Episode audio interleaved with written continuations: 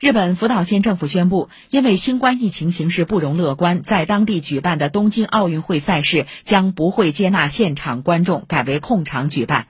此前，日本奥运大臣丸川朱代八号宣布，首都圈地区及东京都和周边埼玉、神奈川和千叶三县的所有场馆将不允许观众现场观看比赛和开闭幕式表演。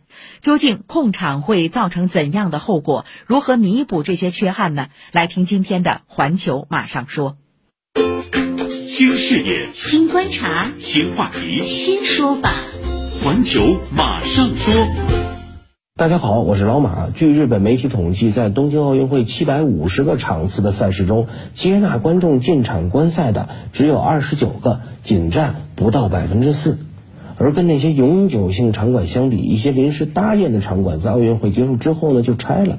你比方说，要举行奥运滑板比赛的东京有名城市运动公园，配好的那些个观众的座椅啊，还没用呢就已经没用了，怎么呢？不会有观众到场了，也是怪可惜的。而失去了观众的助威，对运动员来说也非常遗憾。国际奥委会表示，到时候把那个观众看比赛的时候鼓掌的声音传输到赛场上，让运动员与观众产生情感共鸣。